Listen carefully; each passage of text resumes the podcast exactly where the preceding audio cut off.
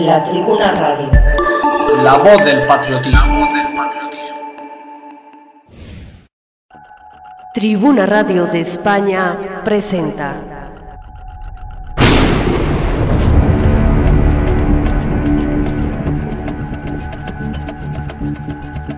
Revisionismo histórico. Sabiduría hiperbórea. Metapolítica. Gnosis y esoterismo. Ovniología y alienología. Somos algo más que políticamente incorrectos.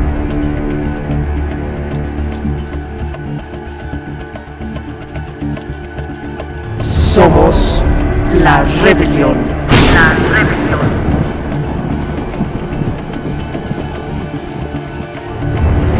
De la Vega. la voz del movimiento veganista.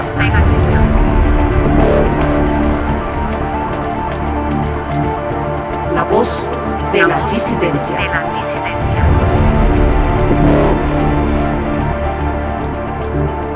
Tercera temporada 2022.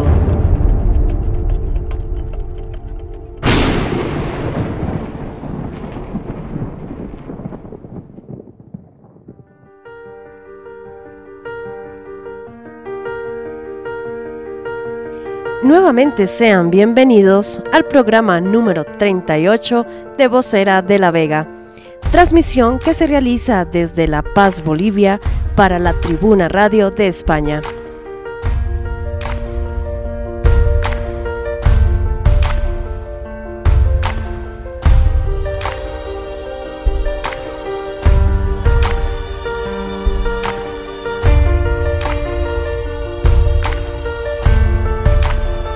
Tendremos en nuestro sector de esteganografía a un magnífico músico boliviano, a Pablo Huáscar, por lo cual queremos agradecer a nuestro articulista Gabriel Michel por traernos a este artista boliviano de gran trayectoria y de talla internacional.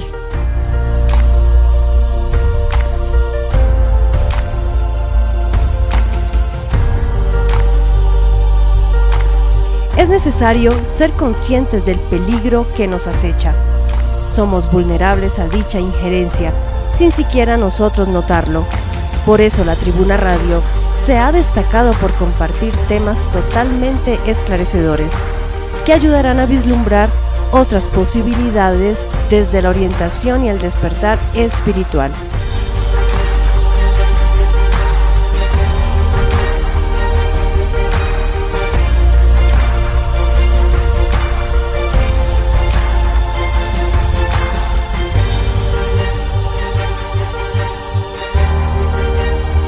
Conocer la verdad no solo es un derecho, sino también un deber.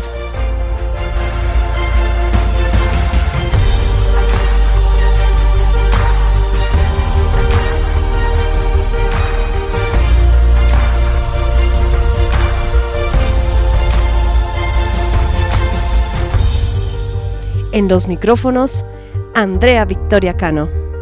Comenzamos.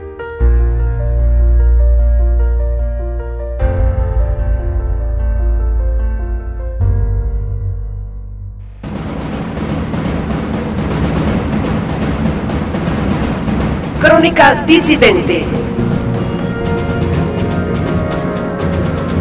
Un compendio de noticias alternativas de actualidad.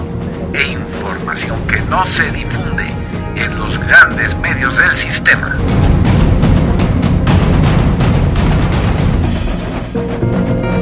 Una visión diferente de la realidad pasada, presente y futura.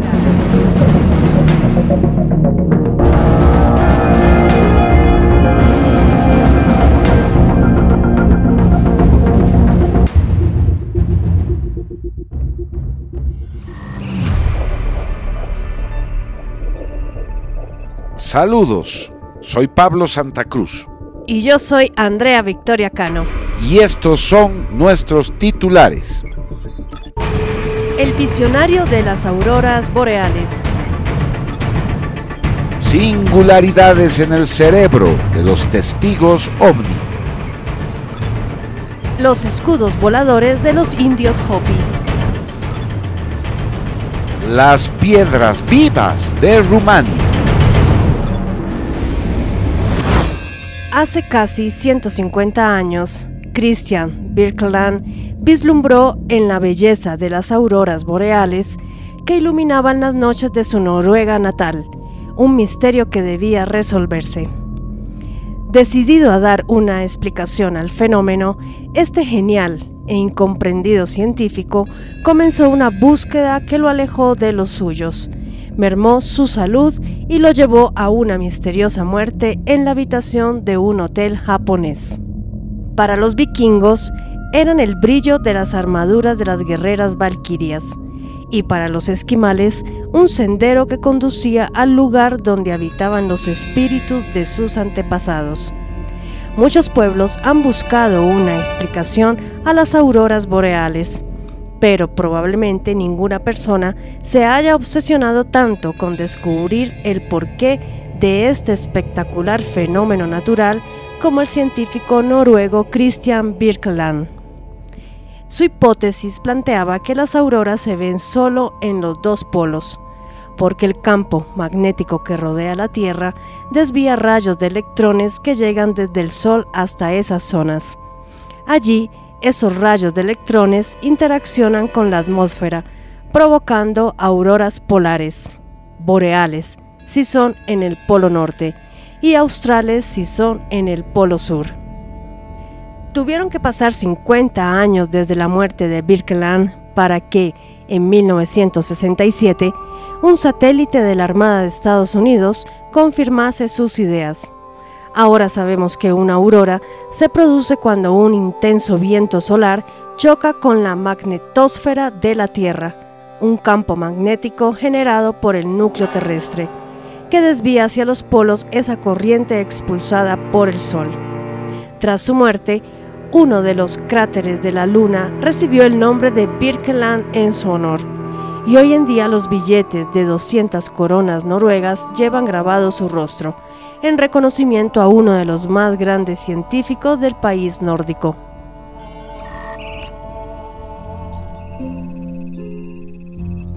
Personas relacionadas con la CIA y agencias aeroespaciales estadounidenses requirieron en 2018 la colaboración del científico Gary Nolan para explorar el impacto de los campos generados en encuentros cercanos con ovnis en cierto número de pilotos.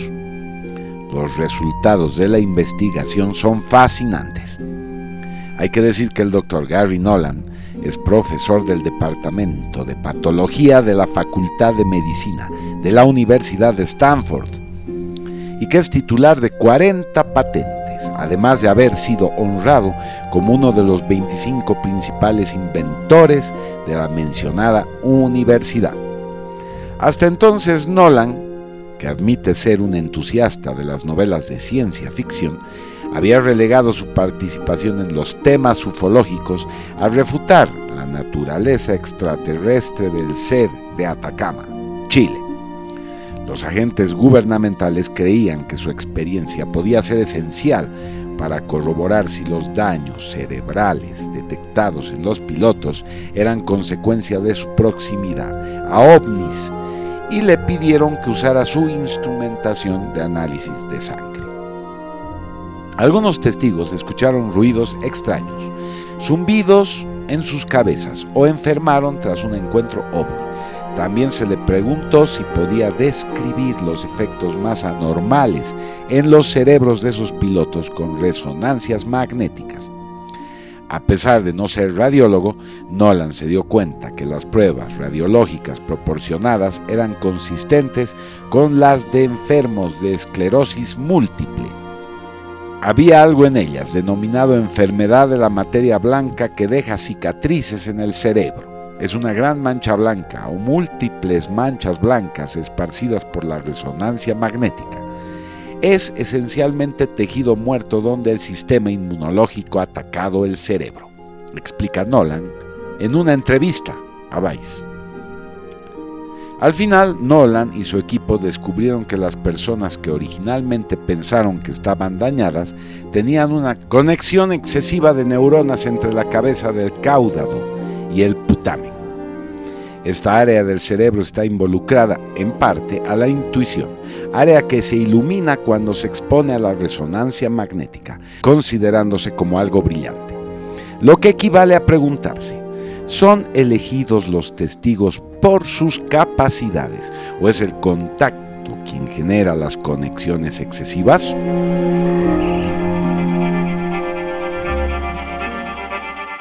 Esta historia ha sido narrada generación tras generación desde tiempos inmemoriales en América. Los Hopi son una tribu pacífica de indios nativos americanos descendientes de pueblos mayores que vivieron en el sureste de los Estados Unidos y su historia es muy rica y antigua y se remonta al menos a 3.000 años. En el pasado remoto, los nativos americanos observaron una extraña tecnología futurista, un tipo de nave circular que se movía por los cielos y era pilotada por seres llamados Kachina.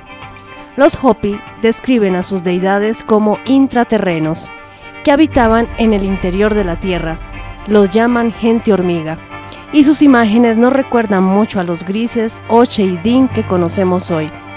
Esta tribu americana cree en la existencia de una serie de ciclos de tiempo en el mundo, llamado Cuscursa en su lengua nativa, que informan de la presencia de los patubotas, los escudos voladores. Según ellos, este tercer mundo estaba muy avanzado, fue un periodo de prosperidad que llegó a su fin por una inundación causada por dioses, y los escudos voladores flotaban por los cielos, capaces de atacar ciudades a grandes distancias, causar incendios y moverse extremadamente rápido.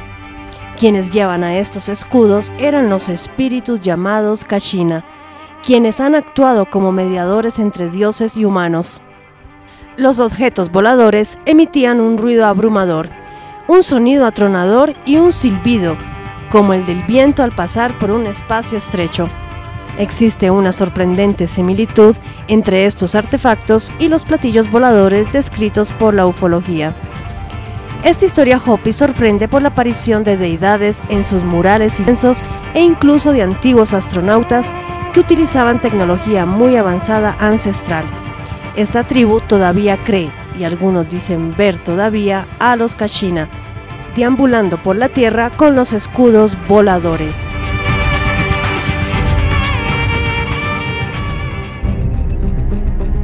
A menudo no prestamos atención a los muchos misterios de la Tierra, pero cuando finalmente lo hacemos nos quedamos perplejos por la complejidad de los objetos fuera de lo racional que empezamos a descubrir. Estas extrañas formaciones que se encuentran en un pequeño pueblo de Rumania se llaman trovants. Su aspecto común los hace parecer rocas normales, pero en realidad son mucho más especiales que eso.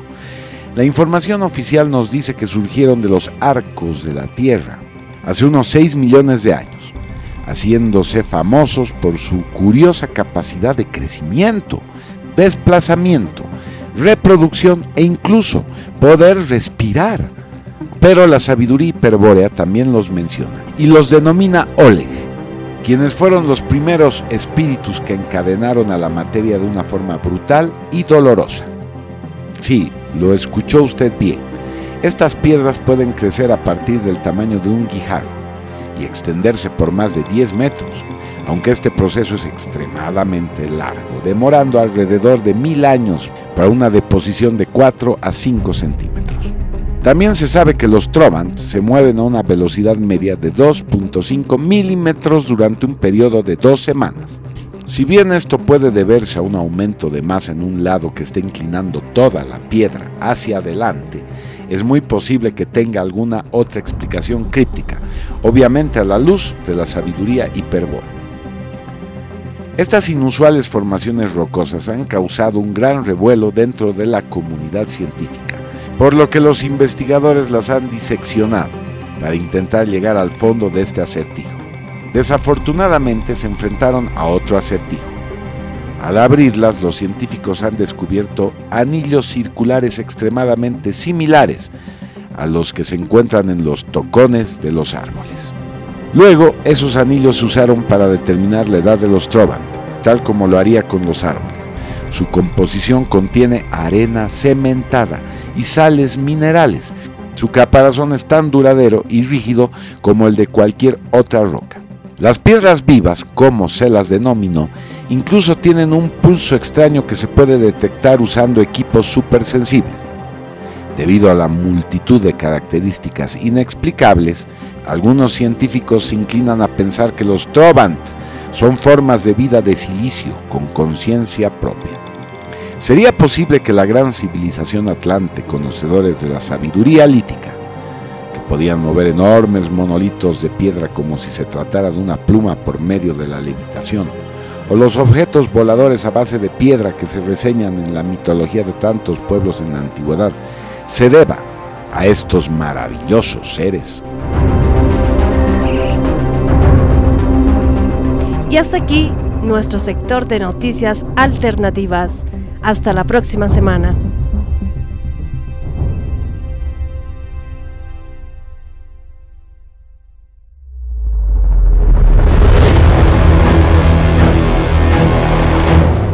Esteganografía. Temáticas ocultas e invisibles para el tipo psicológico cultural promedio del hombre globalizado de nuestros días. Del hombre globalizado de nuestros días. Desentrañando el arte hiperbóreo.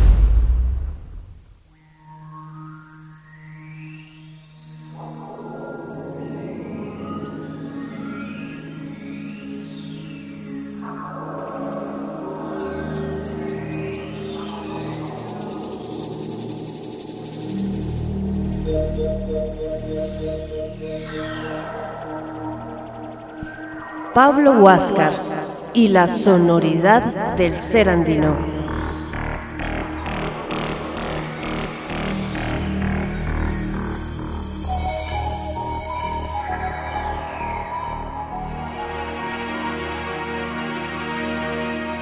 Nacido en Potosí en 1955, Pablo Huáscar es el primer y casi único artista boliviano que ha incursionado plenamente en el género de música fusionada andina en clave de New Age.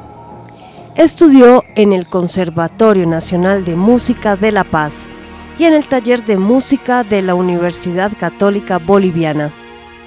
Complementó sus estudios con instrucción en computación, logrando el conocimiento suficiente para proponer música nunca antes escuchada en Bolivia.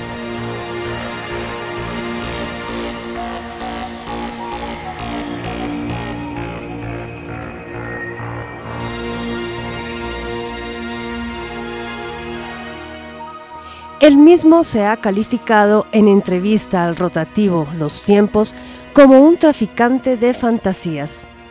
Cuando despierta la memoria, se convierte en conciencia, pero para despertarla necesitamos sentir continuamente esa dualidad que nos lleve desde lo positivo a lo negativo, desde lo cálido de Eros a lo frío de Tánatos, desde la risa al llanto Así es como la vida nos hace crecer, madurar. Así es como nos hace conscientes poco a poco a todos los seres humanos. Cuando hago música, recurro precisamente a esa fuerza dual que me ayuda a recordar y traer a mi teclado esa memoria secreta y silenciosa escondida en mis células y en las células de todos los que poblamos este planeta, declaró el músico. En términos antropológicos, la sabiduría hiperbórea es uno de los últimos resquicios de una antigua posición beligerante ante el absurdo cósmico de una existencia que empuja al hombre posmoderno hacia el nihilismo.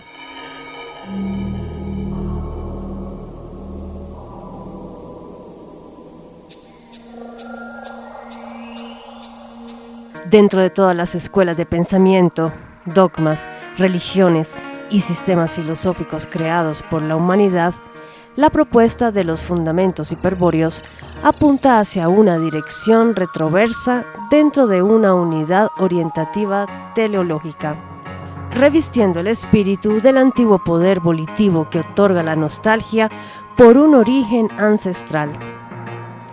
Si un concepto tan abstracto y arbitrario pudiese ser expresado en música, sin duda alguna Pablo Huáscar Muñoz sería uno de los cultores sonoros más representativos de esta línea de pensamiento, desde una perspectiva que casi raya en un nacionalismo boliviano sutil pero reconocible.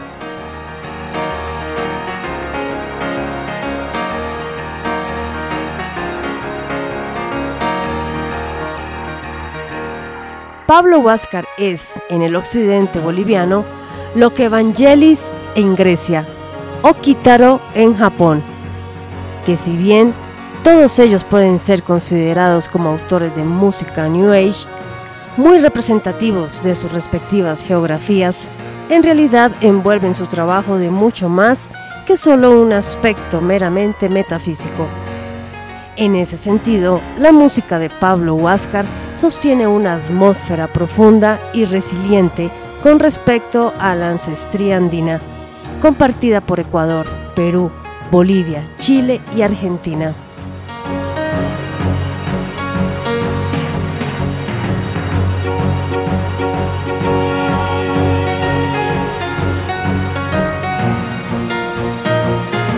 En sus melodías se siente la antigüedad de la tierra, el poder de los elementos, la presencia de los dioses antiguos y una nostalgia profunda que fácilmente calza con lo expuesto por Felipe Moyano en su novela El misterio de Belicena Vilca. Verbigracia. Mantén un ojo sobre tu muro y el otro con dirección al origen. Si tu muro se orienta hacia el origen, jamás lo perderás de vista.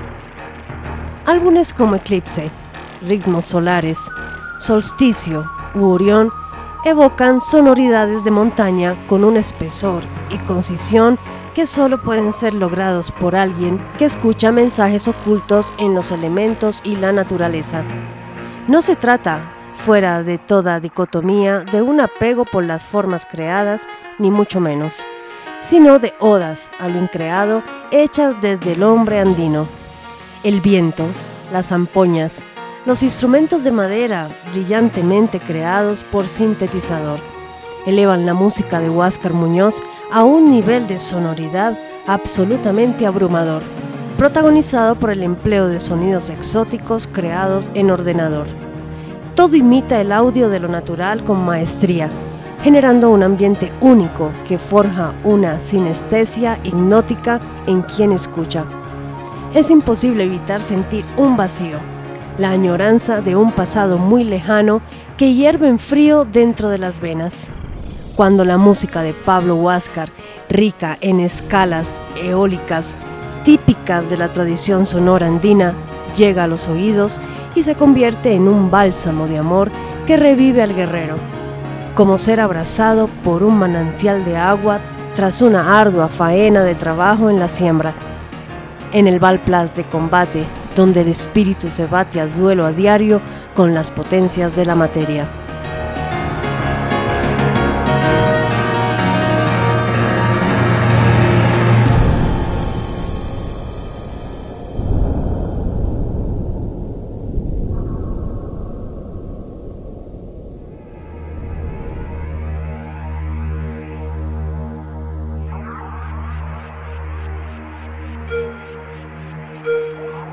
El análisis musical puramente técnico del trabajo de Pablo Huáscar nos señala a un autor leitmotívico que crea sus temas con la precisión de un relojero.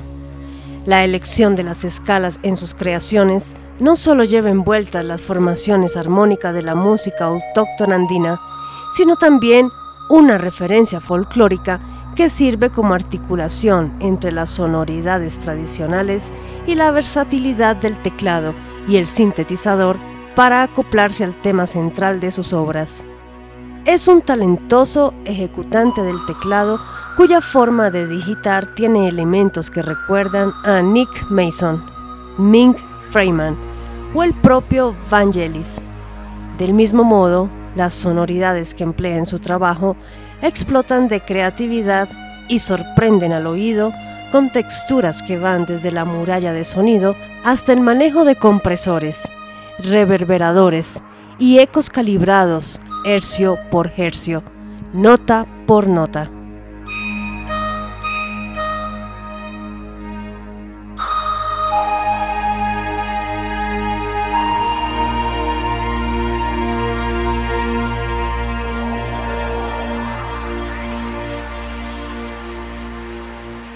Es menester precisar que la obra de Pablo Huáscar puede no ser del gusto para un público general, disperso y ávido de satisfacciones fáciles e inmediatas, en cuyo caso no se trata de sindicar al público mainstream, de vulgo e inculto.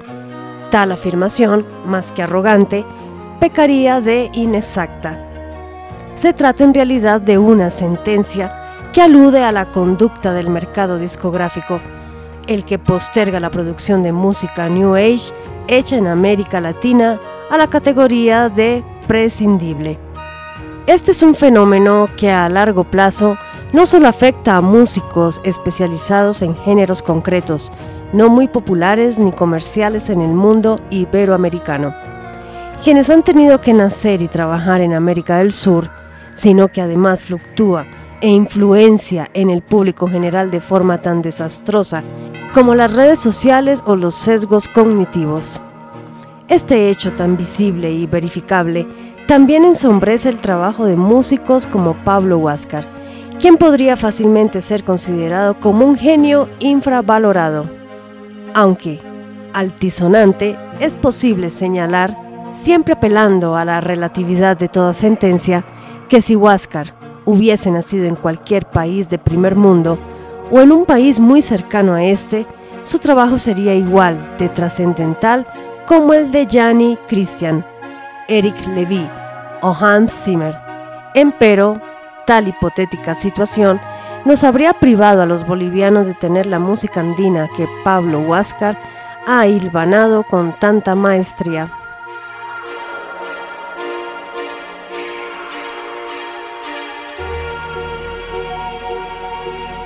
Es posible concluir, circunscribiéndonos a la temática metafísica de la presente publicación, que la obra de Pablo Huáscar es de todo punto de vista hiperbórea, usando el término como adjetivo.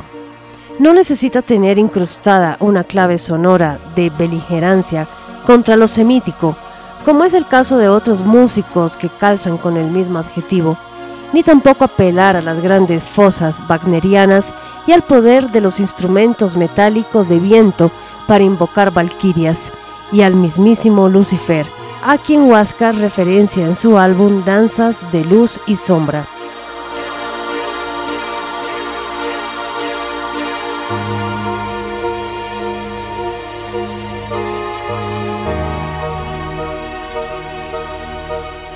Al final, la obra de este maestro boliviano del New Age se sostiene en su propia meta referencia a un pasado ancestral del cual todos podemos gozar si la sangre no ha perdido su memoria. Aquel que sea capaz de figurar el signo del origen de alguna manera podrá oír en la música de Pablo Huáscar todos los recuerdos de una aldea original en el idioma sonoro de los Andes y el altiplano el oyente accederá al registro cultural aperturado por anamnesis a las puertas de Tiahuanaco y sentir bajo el pecho la memoria de la arcana Atlántida andina y sus habitantes.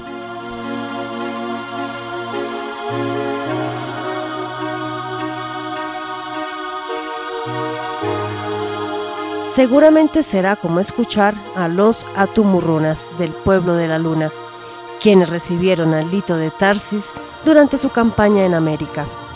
Es una experiencia de otra categoría, un encuentro sobrenatural de todos los tipos.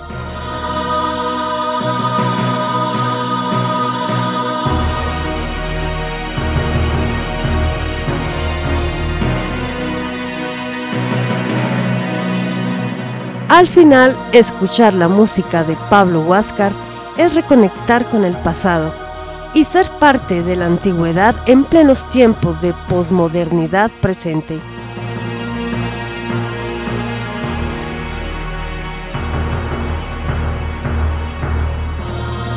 La Tribuna Radio de España. La voz, de la disidencia.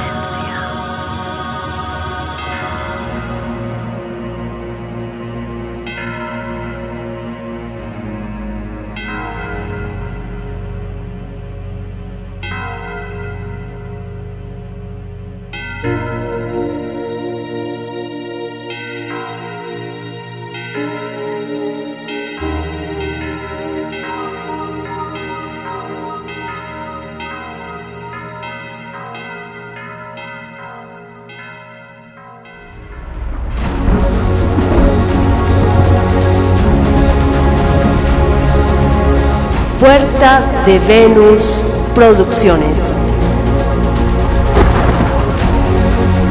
Y vocera de la Vega presentan.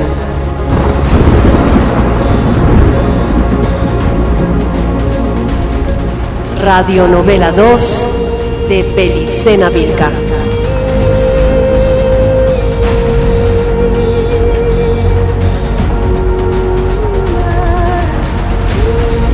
La rebelión de los guerreros sabios y el misterio de la sabiduría hiperbórea.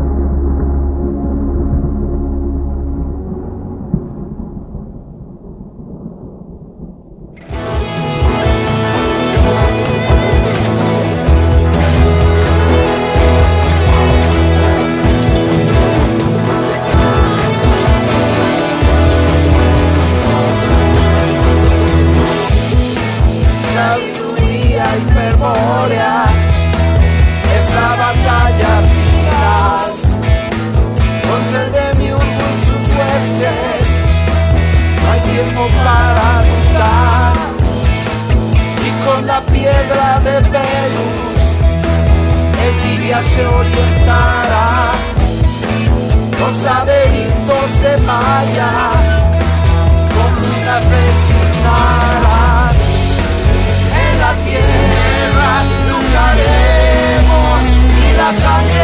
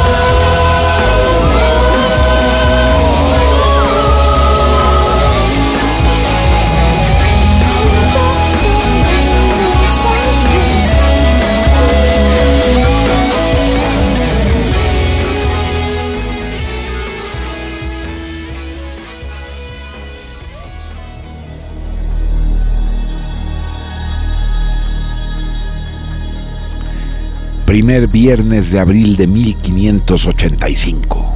Medianoche. Castillo de Ratchashim, Torre Norte. Rodolfo II yacía desmayado. Entre tanto, el austriaco Wilhelm von Rosenberg y el sabio hiperbóreo John Dee, solemnes, como si aún estaría vigente después de milenios de infamia y olvido, el vínculo carismático, jerárquico, entre el superior Anael y una plana mayor, considerando la estrategia de cara a la última batalla, la batalla final. Respondieron al señor de Venus al unísono, el saludo secreto de la Casa de Austria.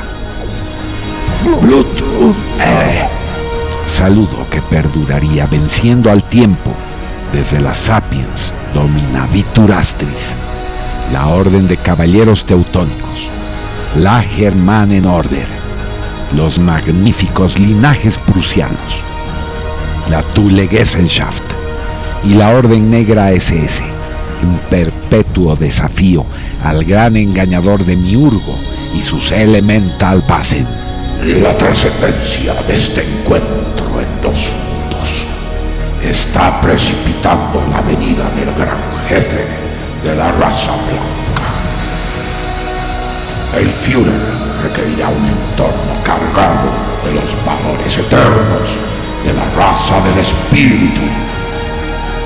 Debéis propiciar y concretar la construcción de ese mundo psicoideo que abarcará toda Europa a fin de coincidir con él en un momento de máxima tensión dramática, cuando el dragón rojo en su trono del oro derrame la sangre pura en holocausto para su conquista planetaria.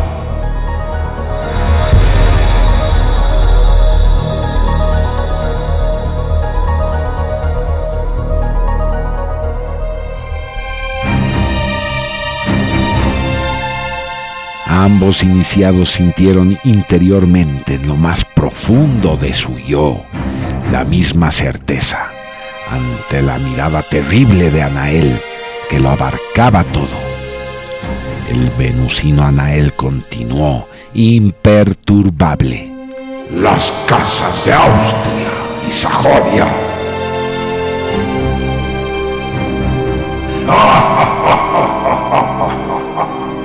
levantarán ese mundo contexto que hará posible su vinculación carismática con el pueblo. Para ello, fundarán una orden custodia de la sabiduría hiperbórea que desde Austria irradiará la luz de lo increado en este Kairos.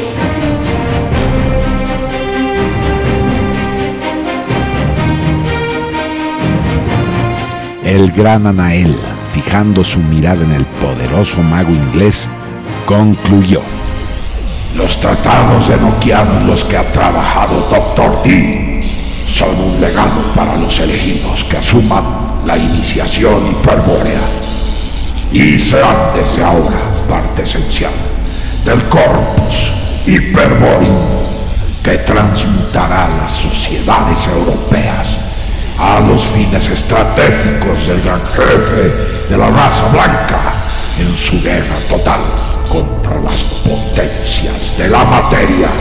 En ese momento se escuchaba el lamento de un Rodolfo II que súbitamente comenzaba a volver en sí. Es indescriptible. Y la mente Anael anunciaba. Nos reencontraremos muy pronto, Casa de Austria, su misión esté concretada. Y en medio de un fulgor enseguecedor, el gigante se esfumó. En su lugar había una hermosa gema finamente labrada que John Dee se apresuró a recoger. El rey de Bohemia y Moravia recuperaba la conciencia, pero aún lleno de pánico y al borde de la locura.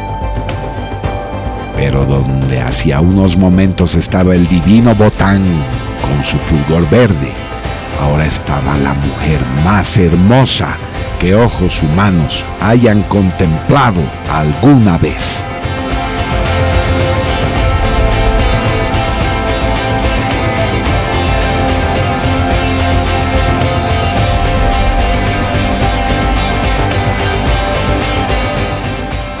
Camaradas, reciban el saludo de Abba. Apresuraos, debemos asistir al rey.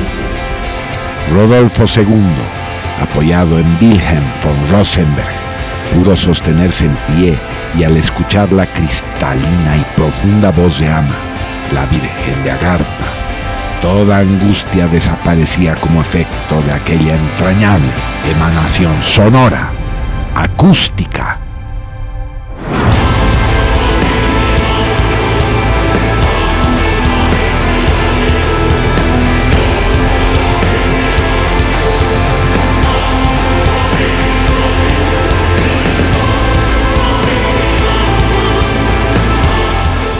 Rey de Germania.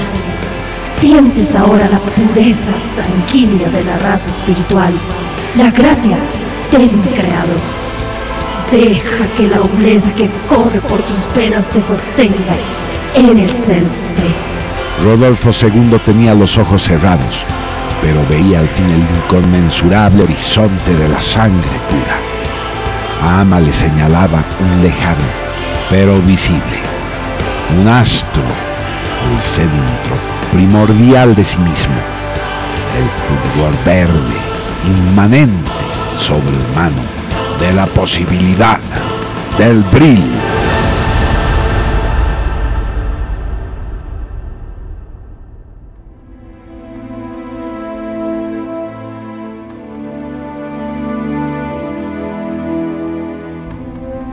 Anael os ha transmitido la estrategia y sido muy elocuente en lo que a partir de este Kairos sus voluntades deben empeñarse.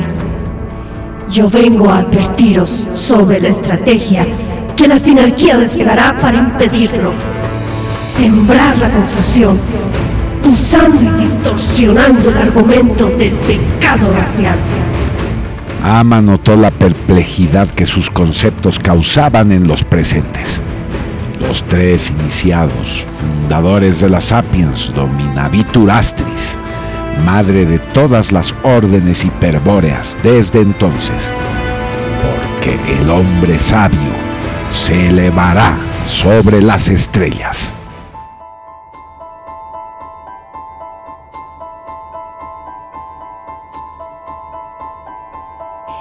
Ya se os anunció la llegada del enviado del Señor de la Guerra, el gran jefe blanco. Empero, la convocatoria carismática a rebelaros contra la sinarquía de Yahvé Satanás tiene alcance universal y elegidos de sangre muy pura de las cuatro razas raíces remanentes de la Atlántida asumirán el llamado a la rebelión grandes líderes descendientes de la raza negra o negroide, de la raza amarilla o mongoloide, la raza roja o cobriza y la raza blanca o cromañón, también se elevarán desde la miseria sinárquica y participarán de la batalla final. Los tres iniciados comprendieron inmediatamente que la Virgen de Agartha les advertía que la sinarquía usaría el argumento del complejo racial para la igualación y descastación humanas. Una señal del advenimiento del gran jefe blanco, la degradación de los linajes hiperbóreos por pecado racial, la gradual aparición de subrazas, hibridación racial o contra el argumento sinárquico del complejo racial debe prevalecer el principio sabio de la raza espiritual. Rodolfo II, profundamente conmovido, sollozaba en silencio. Y es que el soberano del imperio alemán presentía una lucha terrible en su interior. La Virgen de Agartha lo había sustraído de una locura inevitable.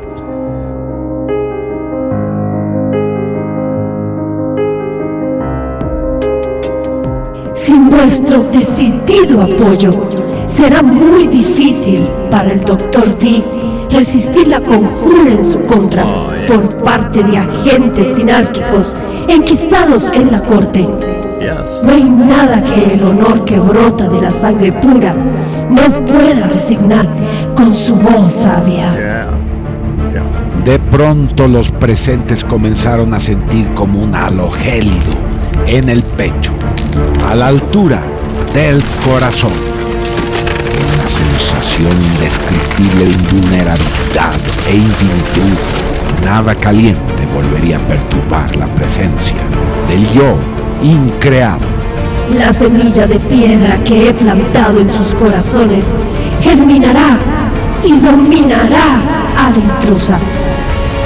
Hasta el próximo Kairos, casa de Austria.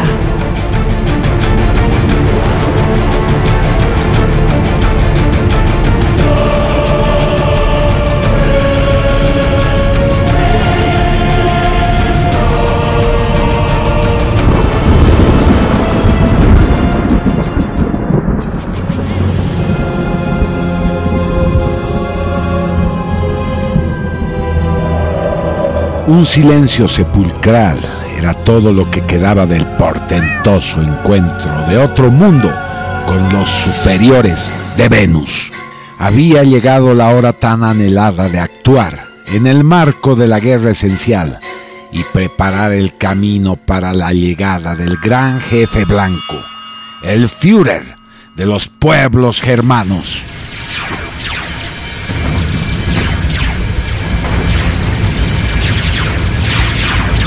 Primera Guerra Atlante, hace 120 mil años aproximadamente, o más.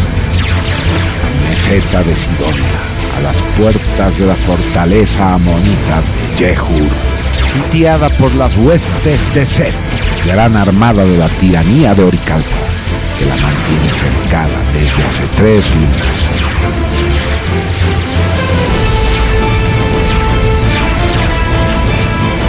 Ama, la guerrera Inanna, observa desde los altos del Golán, su nombre actual, un acontecimiento muy anhelado.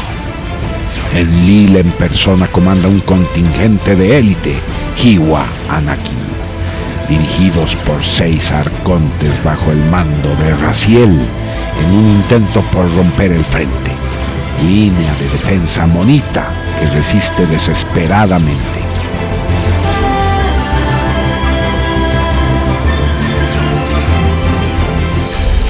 Es oportunidad única. Sorprenderé a la retaguardia Sidonia y enfrentaré a ese demonio. Enfilaré en el guerrero cóndor sin problema hasta tenerlo cara a cara. Es muy arriesgado, Majestad. Tendrá que hacer frente también a la Guardia de Sed. Una contra cien. Tengo que arriesgarme, Telos. Además, yo soy la muerte. Y si muero, regresaré desde la oscuridad infinita para combatir a tu lado. Ama sin mirar atrás de un salto. Trepó hasta la cabina de mando de su guerrero cóndor, que la había acompañado en mil batallas en más de seis años de rebelión amonita.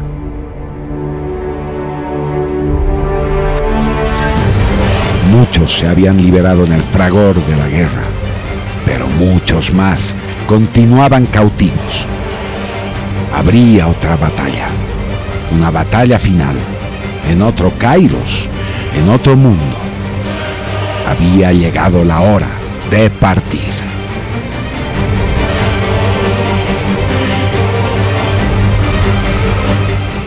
Ama abrió comunicación con toda la legión.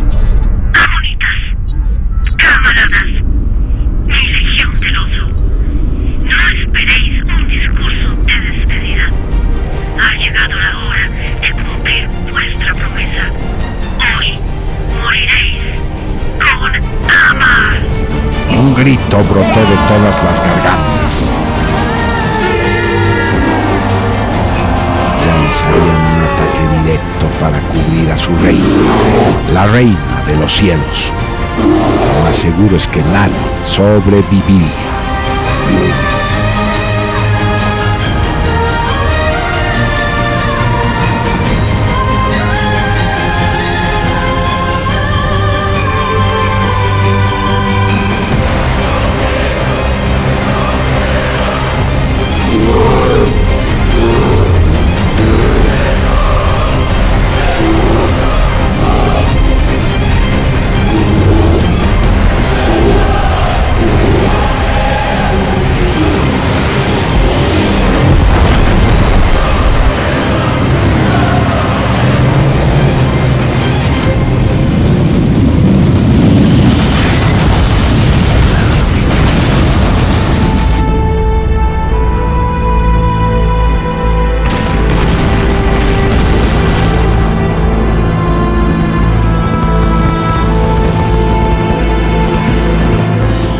Yehur fue la primera ciudad amonita levantada en nombre de la primera rebelión atlante, en honor a la Virgen de Agartha.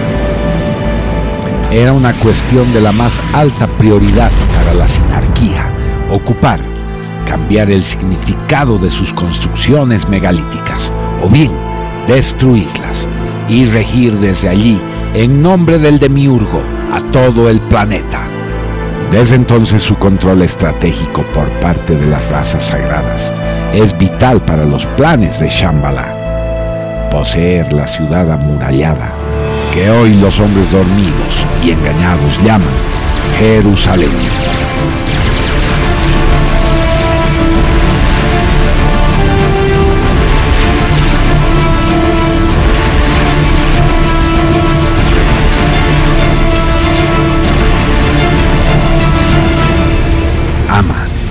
Sobre batallones de Hiwa Anaki, vuelo rasante, ante la potente deflagración de un intenso fuego antiaéreo, pero incapaz para lastimar a su guerrero cóndor a tan baja altitud. Intacta la legión del oso aterrizaba en medio de la avanzada enemiga para brindar cobertura terrestre a los sitiados. Entre tanto, en solitario realizaba ya el comando Sidón, seis Elohim y una corte de asuras. La guardia del tirano de Oricalco, la faz del demiurgo como Kumará, Brahma, Enlil. Ahí estás. Hoy conocerás en carne el dolor de todas tus criaturas. Sí, era una de las manifestaciones de la Shekinah en tiempos de la Atlántida, cuando Enlil, Yod Hebauge, Satanás, comandó la toma de Yehur.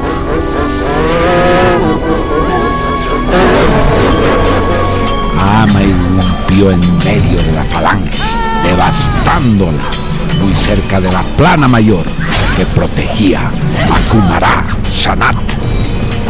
Y el combate cuerpo a cuerpo comenzó. ¡Qué furor! ¡Qué locura temeraria! ¡Qué arrojo felino, alado, divino en acción! Uno tras otro caían los feroces guardias, Kiwa, Anakim.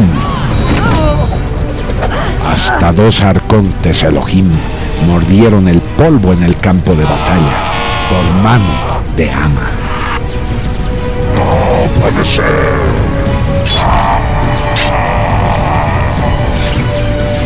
Poco faltaba para tener al demiurgo cara a cara. Sería en realidad tan sencillo vencer a ese engendro.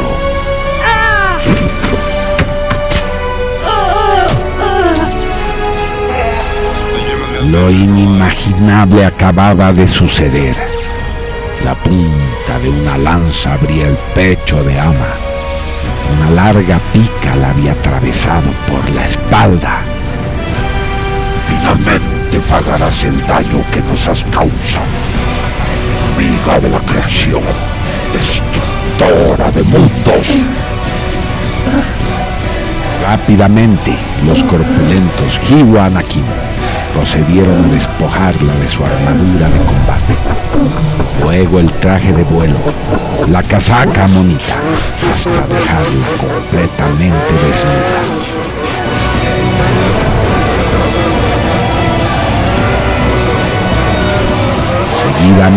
Dispusieron un gran poste de oricalco y suspendieron su cuerpo desnudo, quedando a la vista de todos. Ama colgaba de unos ganchos.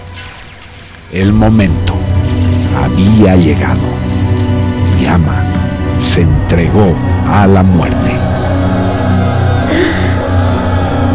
La negrura infinita de mi vacío.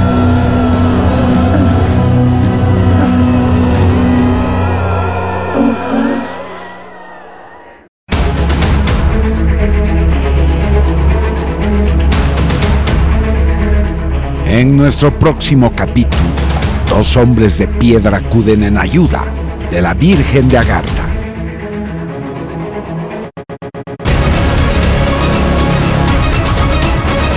Y nos reencontraremos con Felipe Moyano en una base de ovnis en Brasil.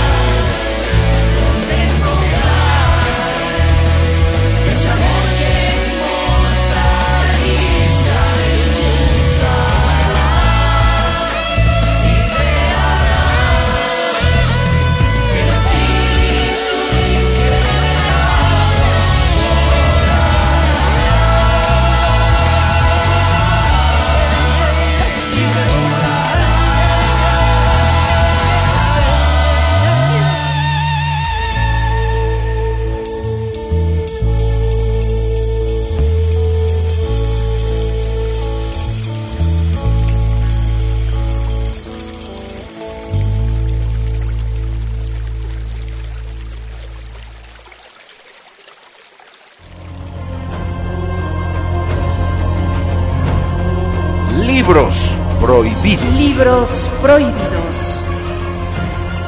Un espacio dedicado a la literatura censurada.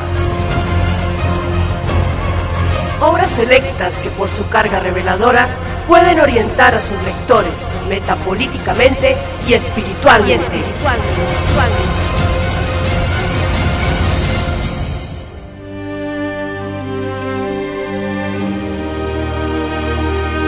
El mito del siglo XX.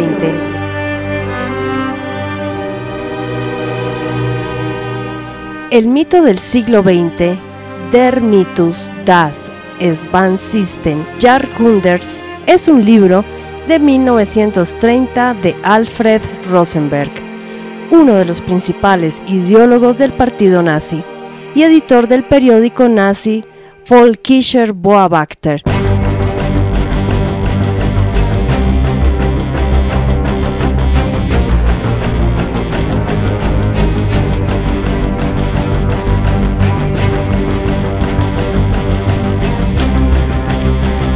El mito titular en el sentido especial soreliano es el mito de la sangre, que bajo el signo de la esvástica desencadena el mundo. Es el despertar de la raza alma, que después de un largo sueño termina victoriosamente con el caos racial. El libro ha sido descrito como uno de los dos grandes bestsellers no leídos del Tercer Reich. El otro es Mein Kampf en privado, Adolfo Hitler dijo, Debo insistir en que el mito del siglo XX de Rosenberg no debe considerarse como una expresión de la doctrina oficial del partido. Las conversaciones secretas de Adolfo Hitler 1941-1944, Hitler objetó el paganismo de Rosenberg. Sin embargo, el propio Hitler otorgó el primer premio estatal de arte y ciencia al autor del mito del siglo XX. El documento oficial que acompaña al premio elogia expresamente a Rosenberg como una persona que, de manera científica y penetrante, ha sentado las bases firmes para la comprensión de las bases ideológicas del nacionalsocialismo. Tercer Reich, Hechos y Documentos.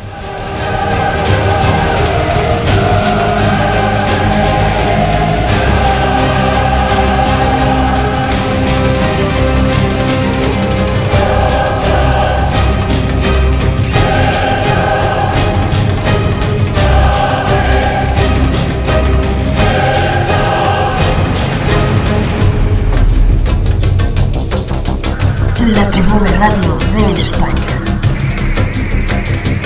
La voz de la disidencia.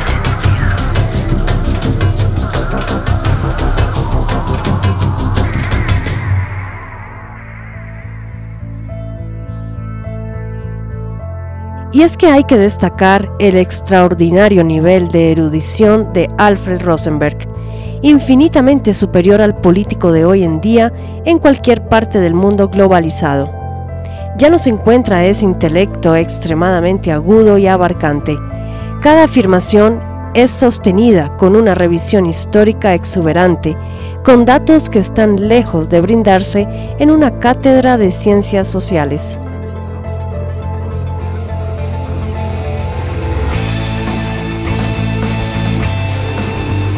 Su dominio de los registros culturales que esculca con una precisión que inmediatamente nos remite a un iniciado de la talla de Felipe Moyano. Y no se crea que exageramos, ya que el mito del siglo XX bien se asemeja a una estrategia de divulgación de la sabiduría ancestral germánica recuperada en las cámaras hiperbóreas de la gran Alemania nacional socialista.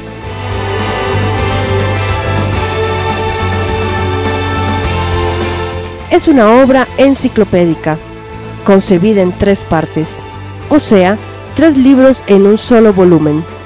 El primer libro, La lucha de los valores, el honor versus el amor, vislumbraba claramente el principio hiperbóreo de conocimiento y control del sujeto anímico, la tensión entre lo espiritual y lo psicológico. Una sociedad animizada expresará un amor psicológico, materialista, por donde se le mire.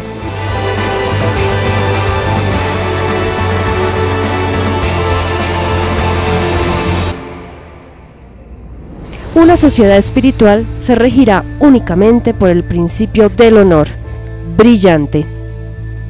Es una obra ineludible si buscamos comprender el nacionalsocialismo místico, esotérico, el que realmente importa, porque solo sabiendo quiénes somos, de dónde venimos y hacia dónde vamos, sabremos exactamente lo que estamos buscando, y ese valor es individual y personalísimo.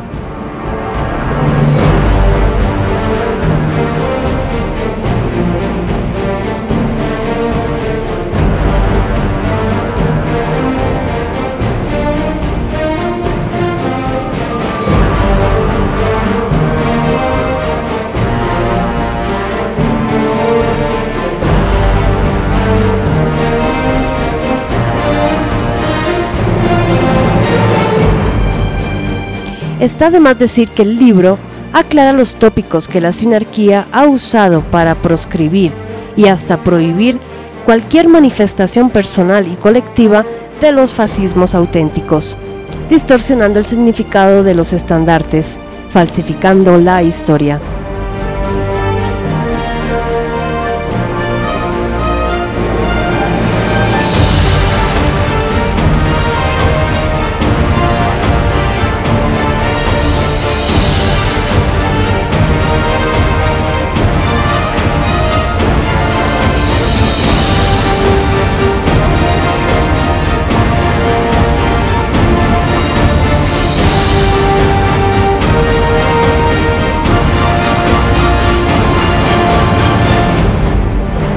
La mejora racial propuesta, el superhombre de Rosenberg, es un espíritu hiperbóreo, una deidad, que se manifiesta colectivamente en la pureza racial de un pueblo unido por vínculos de sangre, un ser racial puro para el espíritu que ha de manifestarse.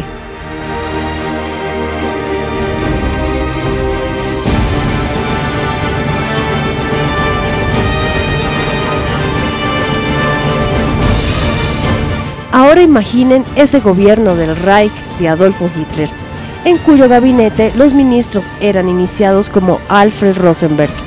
Glorioso realmente.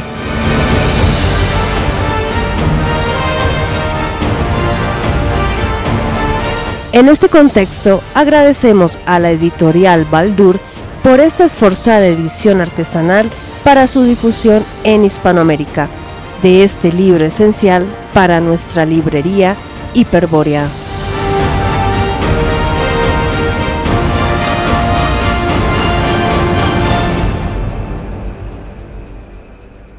Librería Hiperbórea. Porque el revisionismo histórico-cultural es la más importante expresión científica del siglo XXI. Ponemos a tu alcance todo el material bibliográfico y audiovisual. Derrota mundial. Proyecto OVNIS. Belicena Vilca. Illuminati. El último avatar. El ser integral. Metaética. La corte de Lucifer. Historia oculta del mundo. Antártida extraterrestre. La crónica de Akagor. Fundamentos de la sabiduría hiperbórea. El libro de Enoch. El imperio vikingo de Tiahuanaco. Y mucho más. Libera tu mente y supera todos los prejuicios. Obras maestras del revisionismo. Revistas con la mejor información ufológica y esotérica. Contáctanos mediante nuestro WhatsApp 597-777-16157. Envíos nacionales e internacionales. Librería Hiperbórea. Librería Hiperbórea.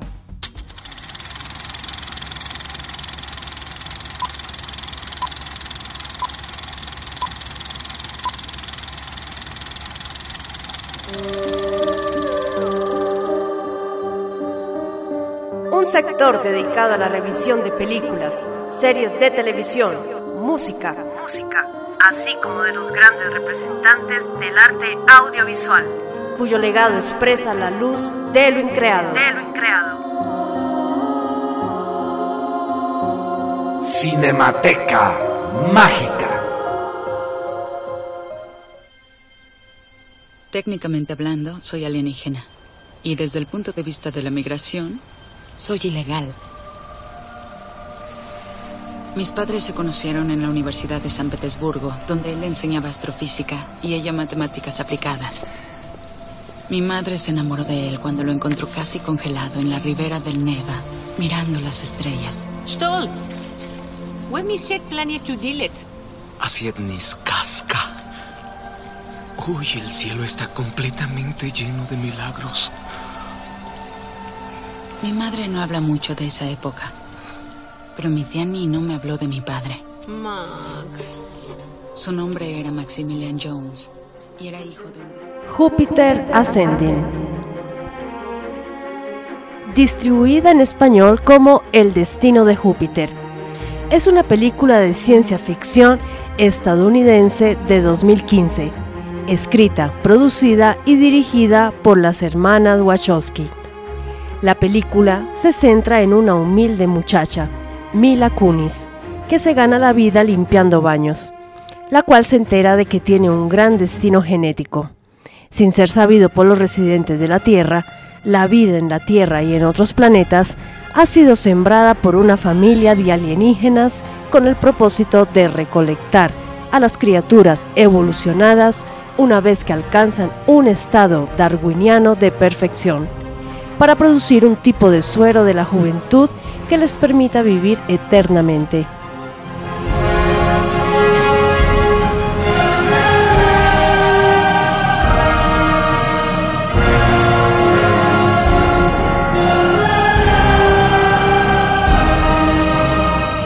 No mucho más dicen las reseñas convencionales sobre este extraordinario filme que proponemos para nuestra Cinemateca Mágica.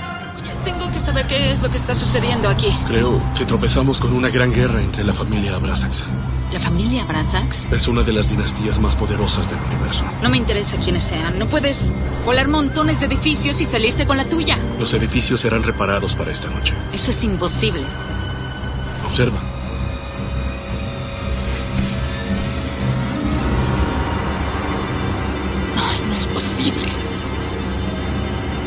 Pero muchas personas vieron lo que pasó. Eso no lo puedes encubrir. Tienes una foto de los vigías que no recuerdas haber tomado, ¿no? Te borraron. La memoria inmediata es fácil. No pueden borrar a todos, pero nadie le cree jamás a los que se escapan. Ay, de verdad. ¿Por qué me está pasando esto a mí? Eso le dije a Titus al aceptar venir aquí. Solo me dijo que es personal. Oye, todo esto es ridículo. Jamás he conocido a ese Titus o como se llame. Abrasax. La casa de Abrasax tiene tres herederos principales. El mayor es Valem. Él es quien está controlando este planeta y obviamente es quien te quiere muerta. Mm, pero es una locura. De verdad no soy nadie, te lo prometo. Valem Abrasax no demolería toda una ciudad por nadie. Mátenla.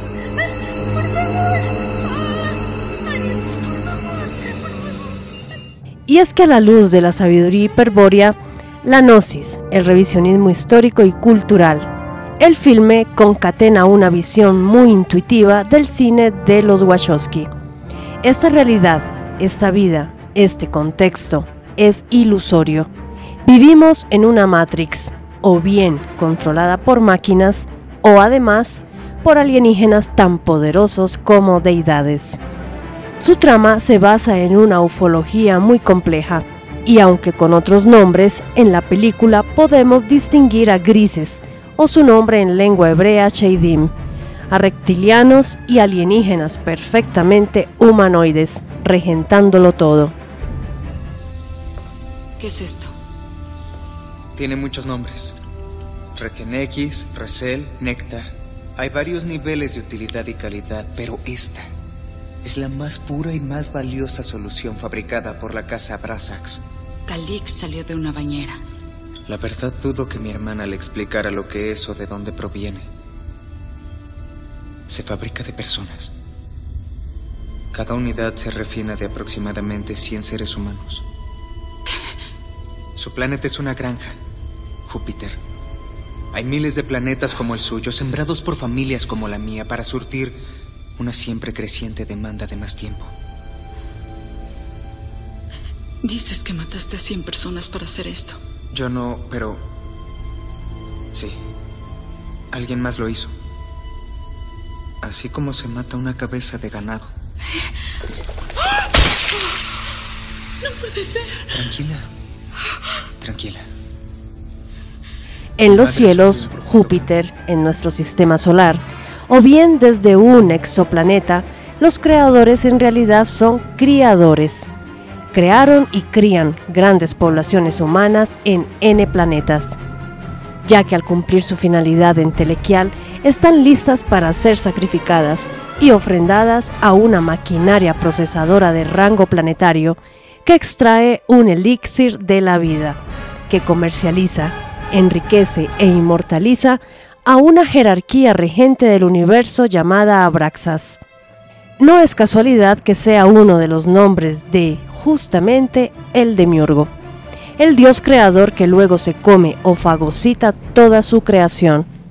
El dolor de sus criaturas le provoca un mórbido dolor, tan excitante como grasiento y putrefacto, que identifica al dios de la materia, que ahora es confundido por el 99% de la población que le ofrenda sin pudor todo ese dolor con el verdadero Dios, aquel que es ajeno a un mundo tan imperfecto, pervertido e intrínsecamente malvado en el que vivimos como en una prisión. Aquí la película coincide perfectamente con un principio básico de la sabiduría hiperbórea. Este mundo es una prisión para el espíritu.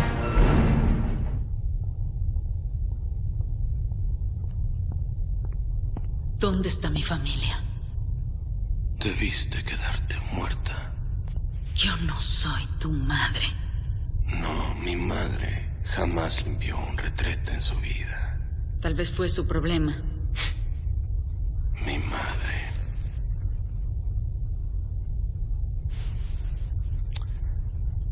Mi madre me enseñó lo que era necesario para gobernar en este universo. ¿Matando personas? ¡Yo creo vida! Y la destruyo. La vida es un acto de consumo. Júpiter. Vivir es consumir. Los seres humanos de tu planeta son un simple recurso, esperando a ser convertido en capital. Y esta empresa entera es una pequeña parte de una vasta y hermosa máquina definida por la evolución, diseñada con un solo propósito. Crear ganancias. Si eso te enseñó tu madre, con razón la odiabas tanto.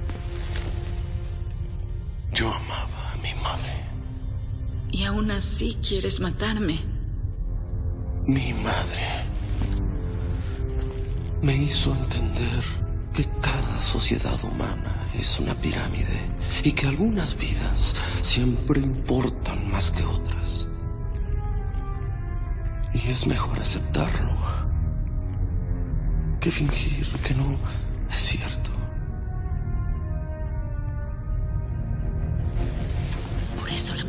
La protagonista de la película es Jupiter Jones, una humana, prisionera en este mundo, que en realidad es una deidad, rebajada a vivir en una condición animal, como todo el ganado, que se dispone para engorde. Una población humana masiva como la nuestra después de 6.000 años de evolución histórica. Podemos ver al demiurgo en su faz humana, Valem, todo un Enlil, y a Titus, nuestro Enki de la saga, disputándole el poder a la legítima heredera, la madre de ambos. Y listo, al asimilar a Júpiter Jones con la inana de la cosmogonía sumeria, nos sorprendemos de ver revelada la muerte de Inanna, que es encadenada a la materia. Estamos lindando ya por uno de los misterios supremos de la sabiduría hiperbórea, el encadenamiento del espíritu femenino de una diosa al mundo inferior de la materia, este infierno.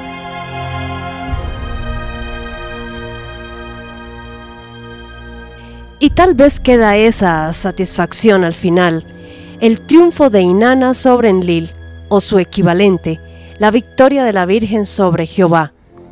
Aunque el mensaje de la película no se refiere a ese empoderamiento celestial, pues la segunda intención de la Wachowski más bien se refiere a un claro empoderamiento tipo feminista.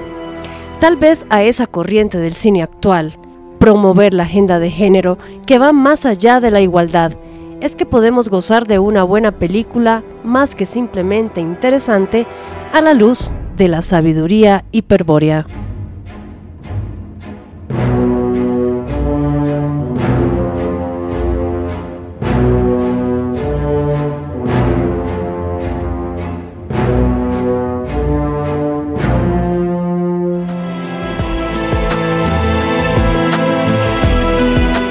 Hemos tenido la grandiosa oportunidad de acompañarlos en tres temporadas. Hemos logrado con este programa atravesar fronteras, llegar a partes del mundo muy inhóspitas, con la sola finalidad de llevar luz en un mundo sumido en la oscuridad de la mentira y la decadencia.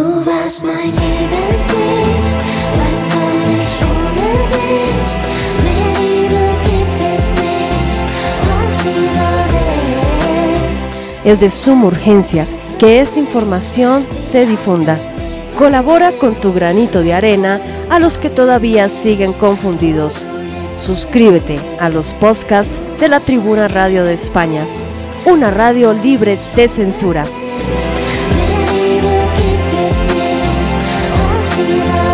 Agradecimientos especiales a todo el equipo de producción que hace de este espacio algo realmente único digno de ser escuchado. Quien les acompañó, Andrea Victoria Cano. Hasta la próxima semana. La cita, como siempre, es aquí, en la Tribuna Radio de España. La voz de la disidencia.